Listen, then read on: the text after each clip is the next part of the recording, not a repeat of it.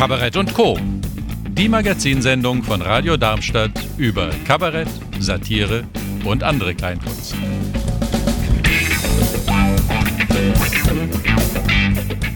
Zum Thema Frauen im Kabarett sprechen wir mit Simone Fleck. Und Simone Fleck ist in Darmstadt nicht ganz unbekannt.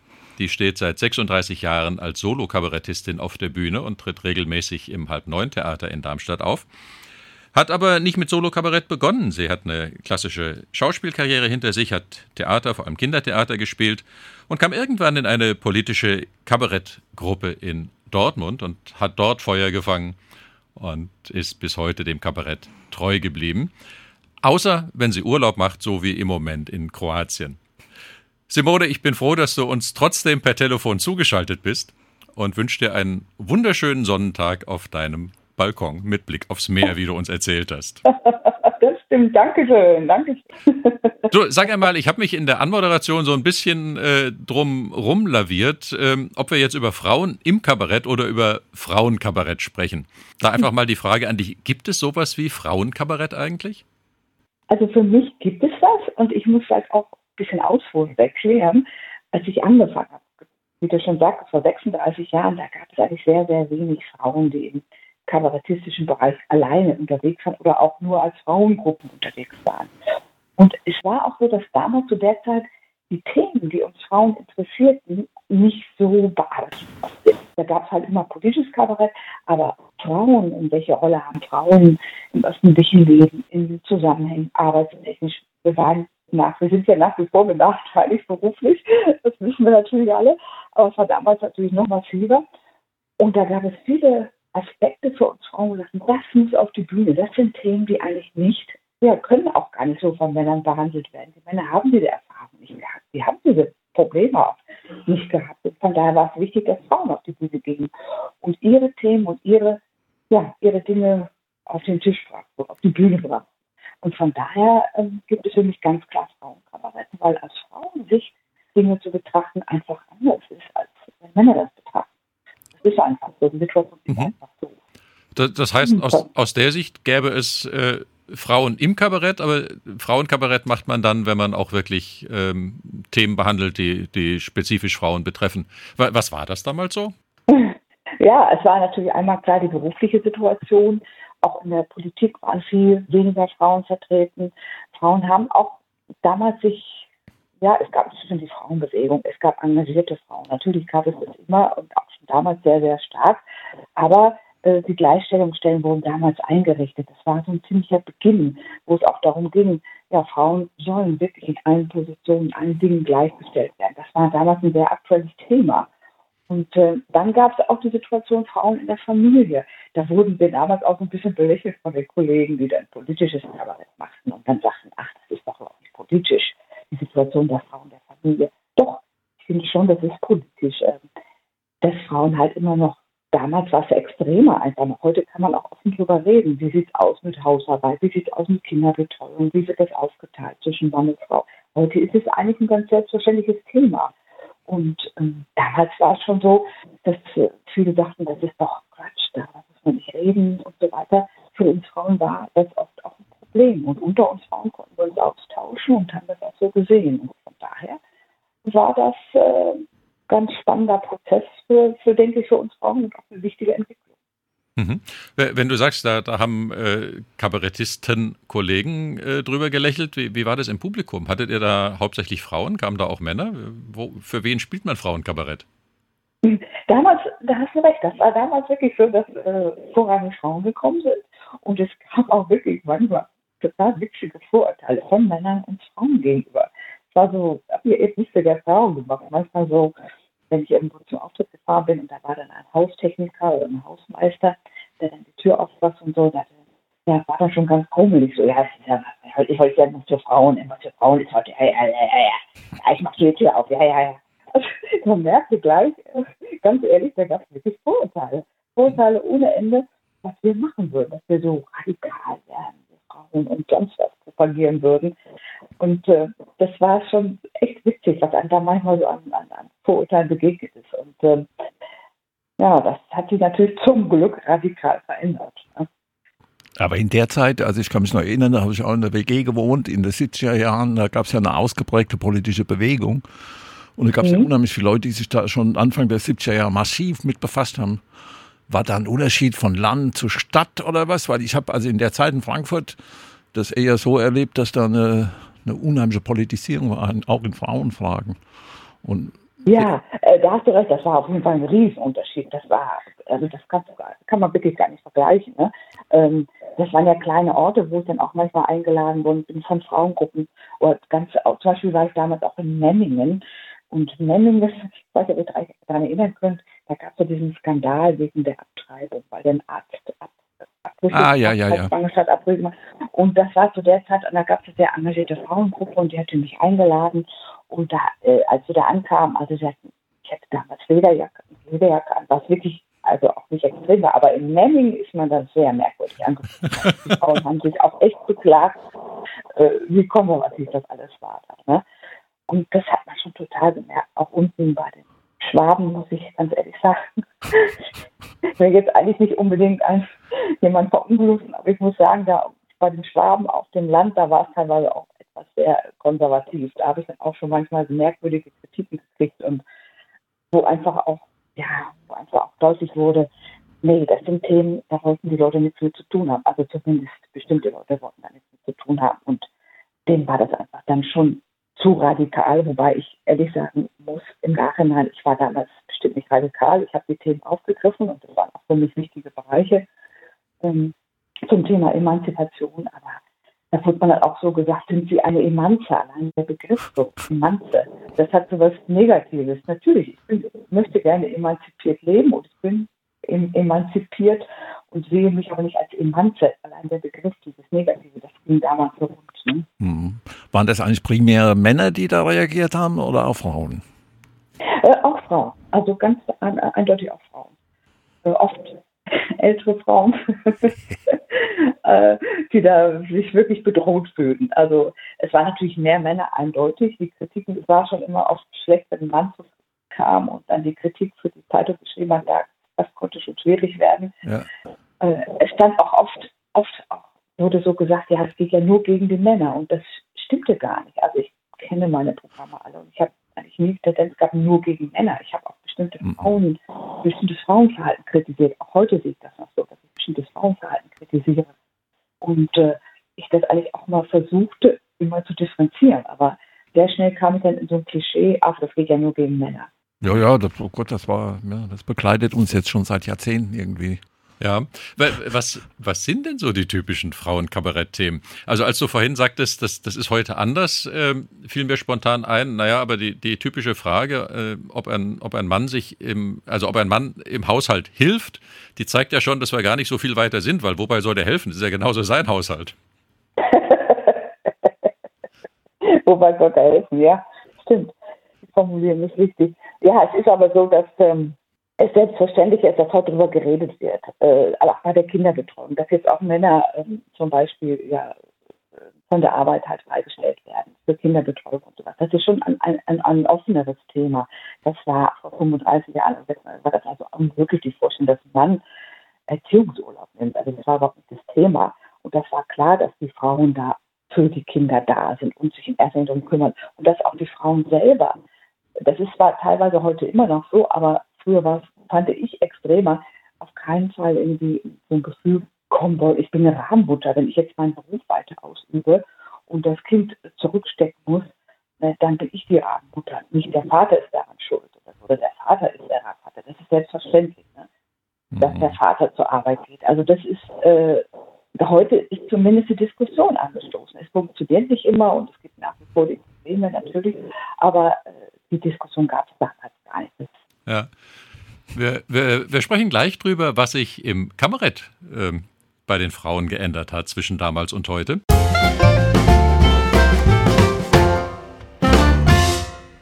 Da sind wir wieder bei Kabarett und Co. auf Radio Darmstadt. Wir sprechen mit Simone Fleck, der Kabarettistin, die seit 36 Jahren Frauenkabarett macht. Genau darüber, über Frauenkabarett und Frauen im Kabarett. Simone, wir haben gerade davon gesprochen, dass sich von damals zu heute einiges in der Gesellschaft geändert hat. Sicherlich mhm. auch im Kabarett. Wir, wir haben viel mehr mhm. Frauen heute in Kabarett und Comedy und auf der Kleinkunstbühne als vor 36 Jahren. Und wie schätzt du das ein? Äh, machen die heute was anders als ihr damals? Ähm, das ist unterschiedlich. Das könnte ich jetzt nicht so allgemein sagen. Ich denke, was ganz interessant ist, wir haben ja damals, als wir angefangen haben, da ist wirklich ein riesiger Bedarf gewesen, äh, diese Programme zu sehen. Wir hatten wirklich sehr, sehr große Zuschauer, Zuschauerzuläufe. Also die Frauen, die das damals gemacht haben. Also ich war damals auch immer ausverkauft und habe mehrere Veranstaltungen hintereinander gemacht, weil es eben, wie gesagt, weniger gab, weniger Frauen und, äh, und auch diese Themen nicht so behandelt worden sind. Und das hat sich auf jeden Fall geändert und ich kann sagen, dass die Männer, die Männer das gesehen haben, dass diese Themen eigentlich großes Interesse ja, bei ihren Zuschauern auf, äh, hervorrufen. Und von daher würde ich sagen, viele Männer, und da kennen wir ja wirklich Beispiele, ich, Mittermeier, sonst würde die auch mal anfangen, die Themen, die wir Frauen eigentlich immer bearbeitet haben, die wir von als Erste aufgegriffen haben und für die ich damals noch belächelt worden bin, die haben mittlerweile viele Männer aufgenommen. Ihr Programm, weil sie einfach gemerkt haben, das sind Themen, die die Zuschauer ansprechen, da finden sich die Zuschauerinnen wieder und da passiert was. Es ist ja so, dass nach wie vor auch mehr Zuschauerinnen in den Programmen sitzen, also mehr Frauen als Männer immer nach. Aber es wäre wär doch eine Vereinfachung, jetzt zu sagen, die haben das gemacht, weil man da besser Geld verdienen kann. Ach, wer weiß. Ja, ja, ja, ja. Ja, ja, ja, ja. Naja, aber. Also, so mal, ich, ich glaube aber schon, dass sie gemerkt haben, äh, da ist ein Interesse an diesen Themen und wir müssen uns auch mal ein bisschen drauf einstellen. Und warum sollen wir nicht auch solche Themen aufgreifen? Das glaube ich schon. Ich glaube nicht, dass sie unbedingt nur die Dollarzeichen in den Augen hatten. Das würde ich den Männern wirklich nicht unterstellen, wenn ich nicht recht. Naja, aber das, das, Geld ist ja durchaus auch ein Thema.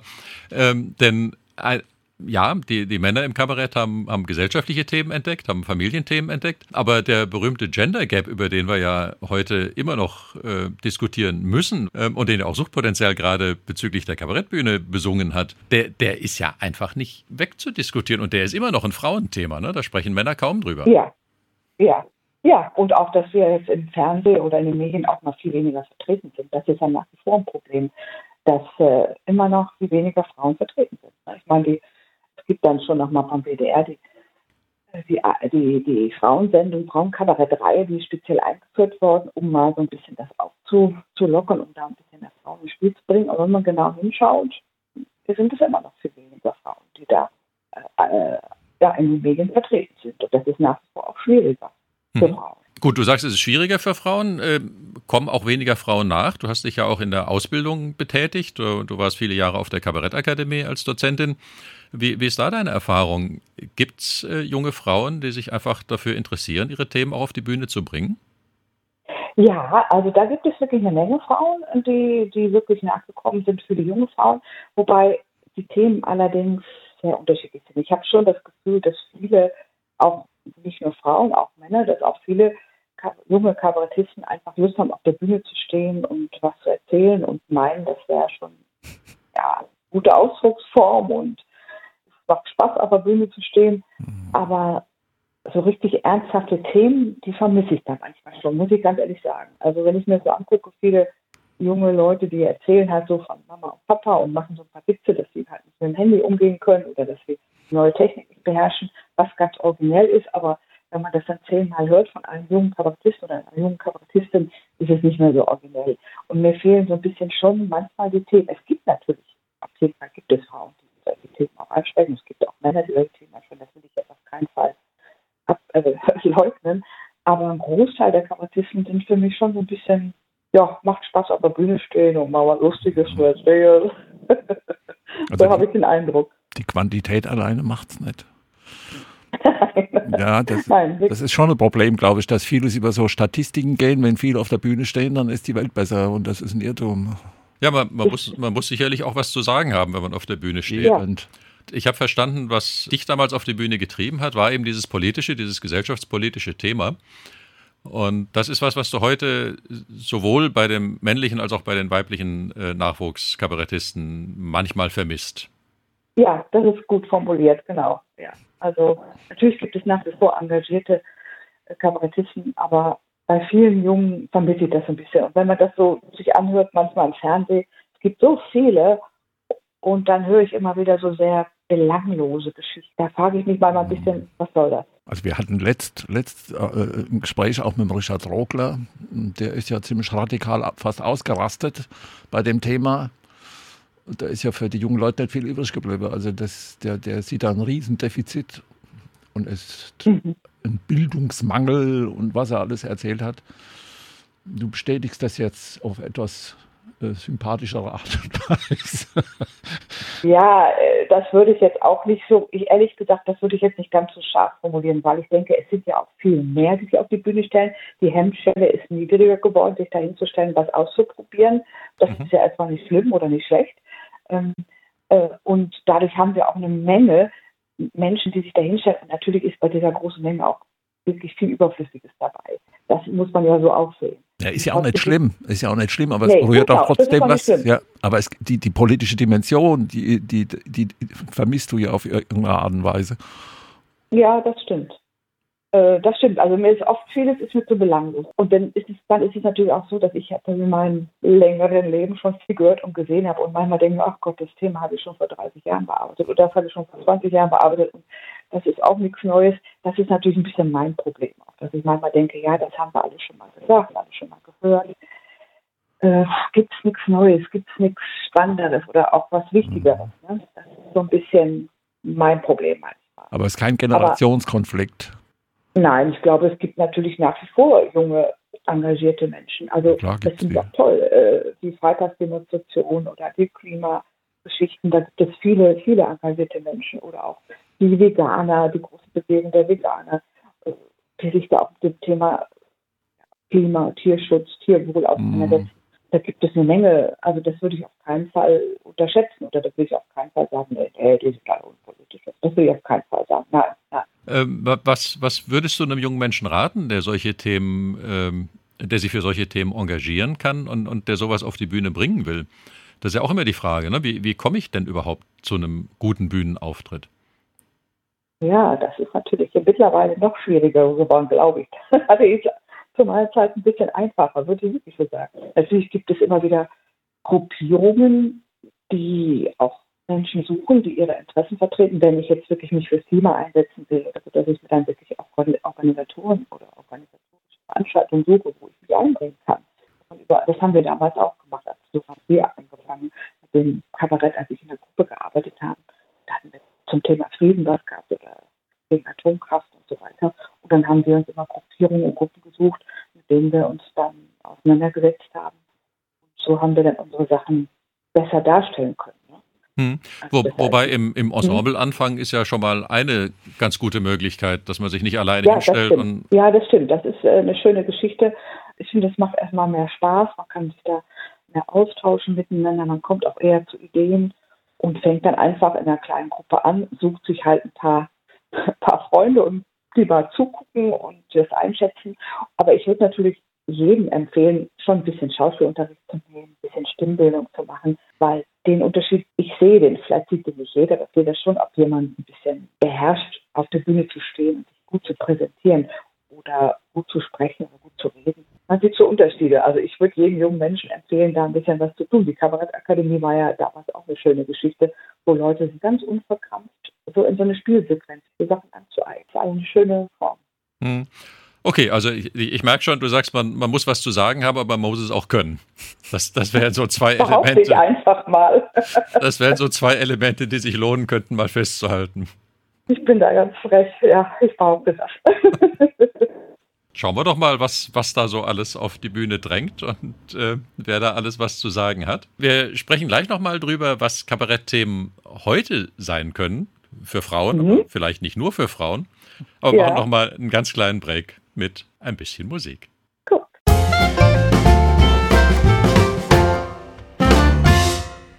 Willkommen zurück zu Kabarett und Co. und zu unserem Gespräch mit der Kabarettistin Simone Fleck über Frauenkabarett. Simone, eine ganz große Figur des deutschen Frauenkabaretts, ist ja gerade am Abtreten. Angela Merkel.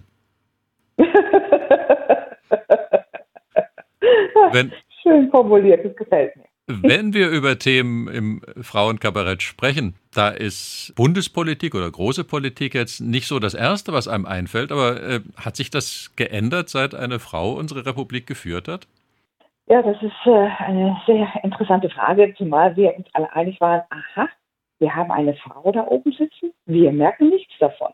Also das hat sie sehr schön verborgen. Also muss man sagen, da hat sie wirklich, das hat sie sehr schön hingekriegt, dass sie im Grunde genommen also ich habe es nicht angemerkt, ihr nicht angemerkt, ich bin eine Frau. Fraueninteressen waren eigentlich bei Angela wirklich nicht das Thema. Es gab zwei, drei Situationen leider, wo wir darüber diskutiert haben mit Frauen, dass sie das wirklich in keinster Weise interessiert. Das Thema Frauen ist für Angela einfach nicht da.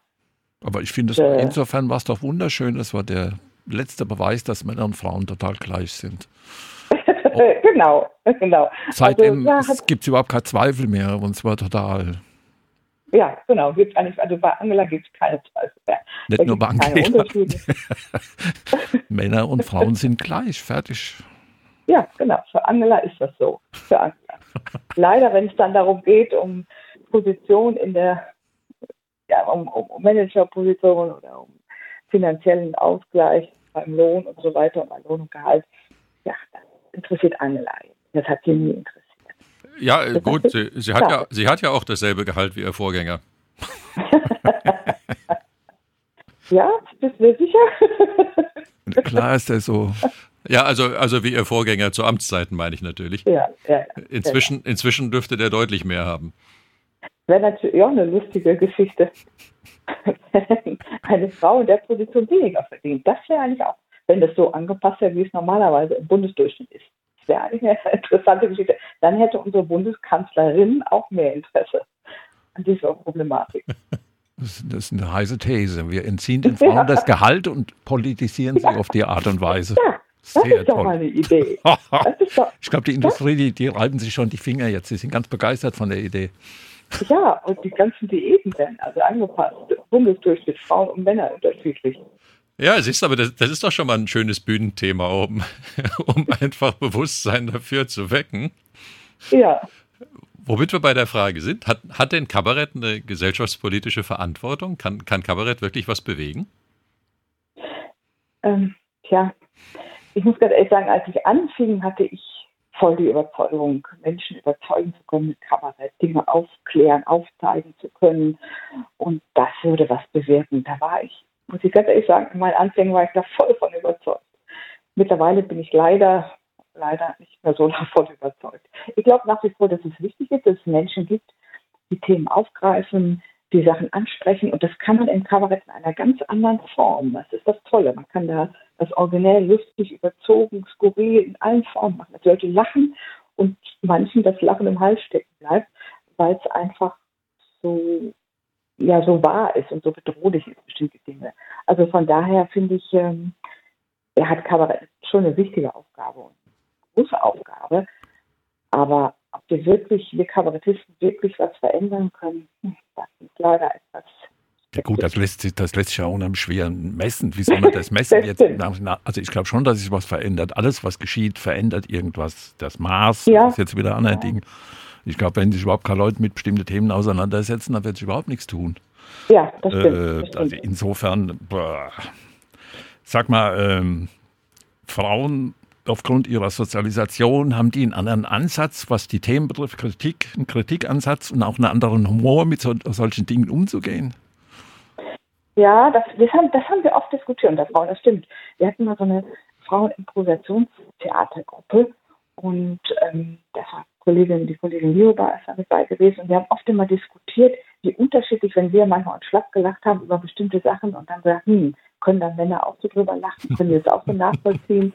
Äh, da gibt es schon, auf jeden Fall gibt es da Unterschiede. Also, also ich merke das, wenn ich mich selbst in einer Situation wiederfinde oder eine Szene wiederentdecke, ach ja, genau, das hast du auch, das hast du auch mal drauf, so eine Angewohnheit, so ein Verhalten. Mhm. Natürlich ist das sehr originell und lustig und kann darüber lachen. Das wird immer ein Stück unterschiedlich sein zwischen Männern und Frauen. Und von der Politik und von den Themen natürlich auch. Wir haben einfach immer noch, wie gesagt, Nachteile, die wir Frauen aufarbeiten müssen. Das wird immer ein Stückchen unterschiedlich sein. Aber es kann ja auch spannend und das Gute sein, ne? Und Kabarett. Dass mhm. man natürlich dann mit Kabarett wirklich toll das aufzeigen kann. Sag mal, alle ersichtlich machen Mhm. Wenn, wenn du davon sprichst, dass, dass äh, Frauen heute immer noch spezifische Nachteile haben, äh, was hat denn Corona da für einen Einfluss drauf? Ja, das ist, glaube ich, auch sehr deutlich geworden. Das haben ja auch viele Frauen selber geschrieben und auch geschildert, dass gerade sie während der Corona-Zeit extrem gelitten haben. Denn ich meine, diese ganzen Homeschooling-Geschichten, diese ganze Kinderbetreuung, das steht ja viel an den Frauen hängen. Da ist einfach viel, viel mehr für sie zu tun übrig geblieben. Und äh, vieles, was zu Hause anfiel, ist bei den Frauen einfach mehr hingeblieben. Von daher äh, ja, ist es ganz eindeutig auf Frauen gegangen. Also da gibt es noch viele, viele Umfragen, Untersuchungen zu und die das auch eindeutig, eindeutig belegen. Und viele Frauen, die auch wirklich fertig waren und gesagt haben, das ging an meine Grenzen. Und wir mussten uns hinsetzen, alles kontrollieren. Wir mussten gucken, wie wir das in der Schule hinkriegen. Wir haben da am Computer mit den Kindern gesessen. Die Männer hatten ihren Job. Ja, und waren dann auch einfach acht Stunden nicht ansprechbar. Und äh, von daher ist da vieles, vieles bei den Frauen. Und da haben auch viele sehr stark gelitten. Also da merkt man einfach auch wieder, da gibt es einfach Unterschiede. Wenn es kritisch und schwierig wird, müssen die Frauen eher erhalten. Obwohl die Männer doch im Haushalt helfen. genau, obwohl die eigentlich helfen. Ne? Wenn sie nach ihren acht Stunden Arbeit, dann stehen sie auch mal auf und dann holen sie sich auch selbst das Bier. Ja, du, ich kenne ich kenn viele, kenn viele Frauen, die im Homeoffice äh, waren oder sind und die versuchen verzweifelt ihren Job zu machen, obwohl sie parallel mit den Kindern und mit dem Haushalt eben irgendwie zurechtkommen müssen. Äh, weil der Mann sich die acht Stunden einfach Auszeit nimmt oder inzwischen auch wieder im Büro ist. Äh, aber äh, Auszeit nimmt, das ist vielleicht ein Hammer. Also ich meine, äh, zu Hause Auszeit. Herr Ehringer, Aus, Auszeit. Die fahren alle, die fahren in die Fabrik und setzen sich in die Ecke und spielen Skat und saufen den ganzen Tag. Ah, jetzt wird spannend. Ja, sehr schön. Ganz toll. Jetzt wird spannend. Jetzt, jetzt haben wir die Kabarettistin als Publikum hier. Aus, Auszeit als, die Arbeit als Auszeit ist eine schöne Formulierung. Das, ja, ja, ist ganz toll. Das, das Schlimme bei der ganzen Sache ist, dass diese Familienstrukturen teilweise von Männern und Frauen getragen werden. Und was ich total so bescheuert ja. finde, dass die nicht schnallen, dass ihre Situation ein politisches Problem ist, was du nicht reduzieren kannst auf einzelne Fragen. Das finde ich immer so lustig. Ja, da gibt es ja. dann Frauen, die dann auch in die CDU eintreten und Repräsentant sind für eine Partei, die eigentlich total gegen ihre eigenen Interessen geht. Auf Teufel komm raus. Und also, das ist manchmal schon ein bisschen krank. Ja, ich ja. glaube, wir müssen endlich mal kapieren, unabhängig vom Geschlecht, dass es einfach Politik gibt und die Politik Realitäten schafft. Und ja, dann müssen wir darauf reagieren. Und die Tatsache, wie gesagt, dass die Männer dann in der Auszeit sind und Skat spielen und die Frauen zu Hause sind und Hausaufgaben machen mit den Kindern, gleichzeitig noch arbeiten, dann das Haus putzen von oben bis unten, den Garten pflegen. Und er spielt immer, ist immer noch in der Auszeit und spielt Dart. genau, guck an. also, Ganz toll. Also Simone, jetzt, jetzt hast du so viel Material von uns mitbekommen für deine nächsten Bühnenauftritte. Jetzt musst du uns eigentlich nur noch verraten, wann du das verarbeitet haben wirst und wo du dann damit auftrittst. Stimmt. Ja, ich sag ganz ehrlich, ich habe dieses Jahr keine Auftritte mehr. Oh. War, ja, wir haben das ganz ehrlich, wir haben das, weil ich habe es ganz bewusst auch gemacht. Ich hatte noch ein paar Termine, die waren im Gespräch im Herbst, Winter und wir haben gesagt, nein, wir machen das dieses Jahr nicht mehr, weil einfach das Risiko mit so groß ist mit diesen Corona-Auflagen. Ich möchte gerne wieder möglichst normal spielen. Ich möchte den Kontakt zu meinem Publikum. Ich brauche den Kontakt zum Publikum. Ich brauche mhm. die Nähe. Und ich brauche auch so eine vernünftige Publikumszahl. Ich hätte auch die Gelegenheit, einen kleinen Veranstaltungsort in Dortmund im Kabarett Köhl zu spielen mit, da waren dann immer 120 Leute. Das war schön voll und eng und das war eine tolle Stimmung. Ja, und dann sollten noch 30 Leute da drin sitzen. Das aber ich muss zugeben, das macht mir keinen Spaß. Und da nehme ich einfach den Luxus zu sagen, nein, mache ich nicht unter diesen Bedingungen. Wir haben jetzt im nächsten Jahr diverse Termine, Auftritte anstehen. Ich hoffe, ich hoffe wirklich, dass ich da wieder unter einigermaßen normalen Bedingungen spielen kann. Ja, bis dahin und, hast du ähm, deine vierte Impfung und dann geht das schon. Ja, ja. Und dann kann ich auch alle Themen nochmal, ja, ein Stück mit verarbeiten. Also ich bin schon dabei, auch dieses Thema Corona und Frauen. Corona können wir dann alle nicht mehr hören, aber zumindest die Situation von Frauen nochmal da ein bisschen aufarbeiten. Und ähm, ja, da bin ich am Arbeiten, das nehme ich mir auch fest vor, das jetzt in diesem März zu machen, weil ich dann endlich mal mit aus dem Urlaub zurückkomme. aber Äh, ich sage ganz ehrlich, es wird erst nächstes Jahr werden. Und da bitte ich, oh, lass Corona das Krieg im Hintergrund schleichen. Och, du, da, da hast du definitiv Leute, die sich deiner Bitte anschließen. Hier im Studio alleine zwei. Ja, Ähm, ja. Das heißt, das heißt, nächstes Jahr können wir dich wieder auf der Bühne sehen. Kommst du dann auch nach Darmstadt ins Halb neun?